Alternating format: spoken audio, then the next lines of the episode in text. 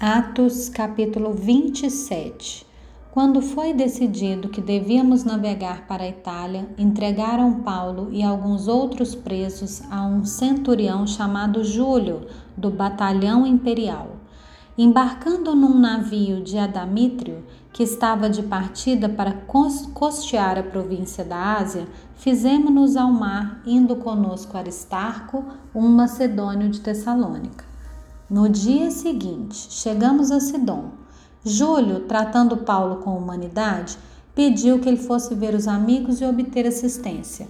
Partindo dali, navegamos ao abrigo da ilha de Chipre, porque os ventos eram contrários.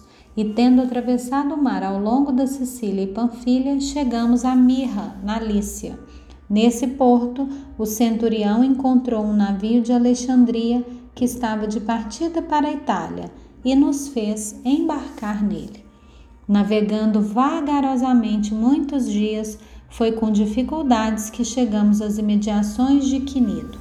Não nos sendo permitido prosseguir por causa do vento contrário, navegamos ao abrigo de Creta, na altura de Salmona. Costeando a ilha com dificuldade, chegamos a um lugar chamado Bons Portos, pelo qual estava a cidade de Lazéia. Depois de muito tempo, tendo se tornado a navegação perigosa e já passado o tempo do dia do jejum, Paulo os aconselhou, dizendo: Senhores, vejo que a viagem vai ser trabalhosa, com dano e muito prejuízo, não só da carga e do navio, mas também da nossa vida.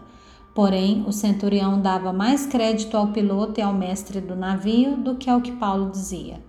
Não sendo porto próprio para invernar, a maioria deles era de opinião que deviam partir dali para ver se podiam chegar a Fenice e aí passar o inverno, visto ser um porto de Creta que olha para o noroeste e para o sudoeste. Soprando brandamente o vento sul, e pensando eles ter alcançado o que desejavam, levantaram âncora e foram costeando mais de perto a ilha de Creta. Entretanto, não muito depois, desencadeou-se do lado da ilha um tufão de vento chamado Euroaquilão.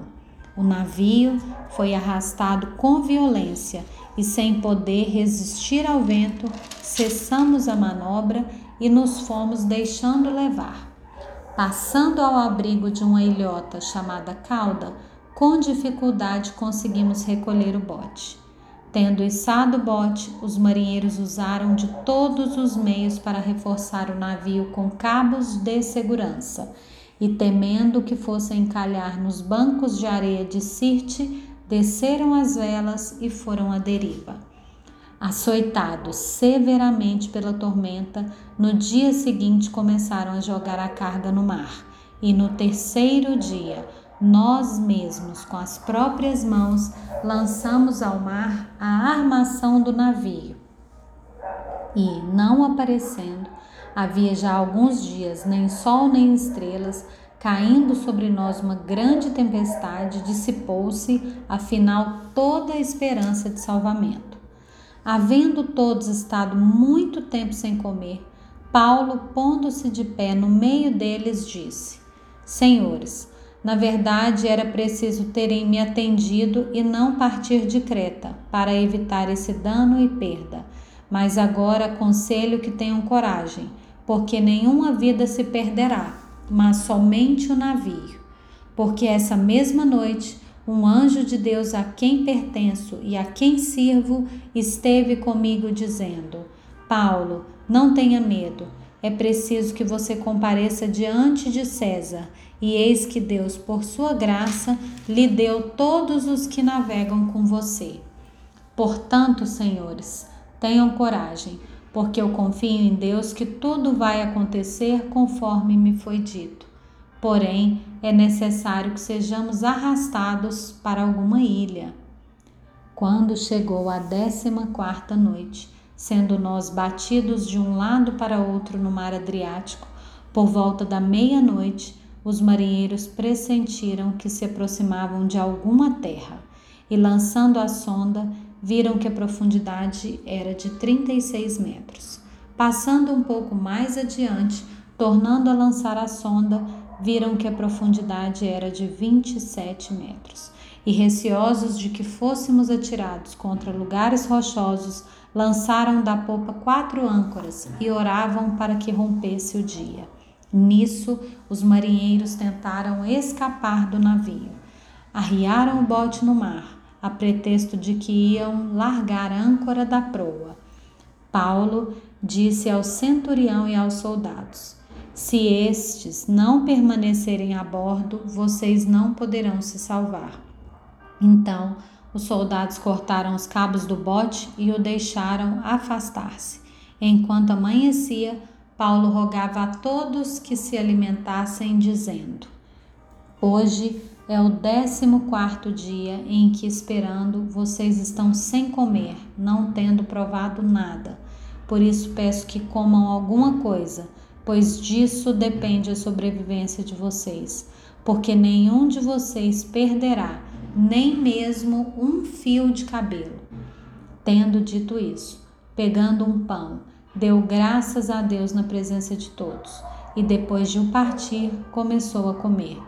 Todos ficaram mais animados e se puseram também a comer.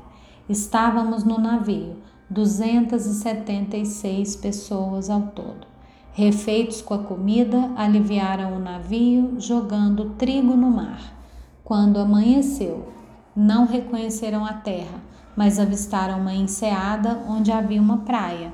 Então consultaram entre si se não podiam encalhar ali o navio. Cortando os cabos das âncoras, deixaram que ficassem no mar. Soltaram também as amarras do leme e, alçando a vela de proa ao vento, dirigiram-se para a praia.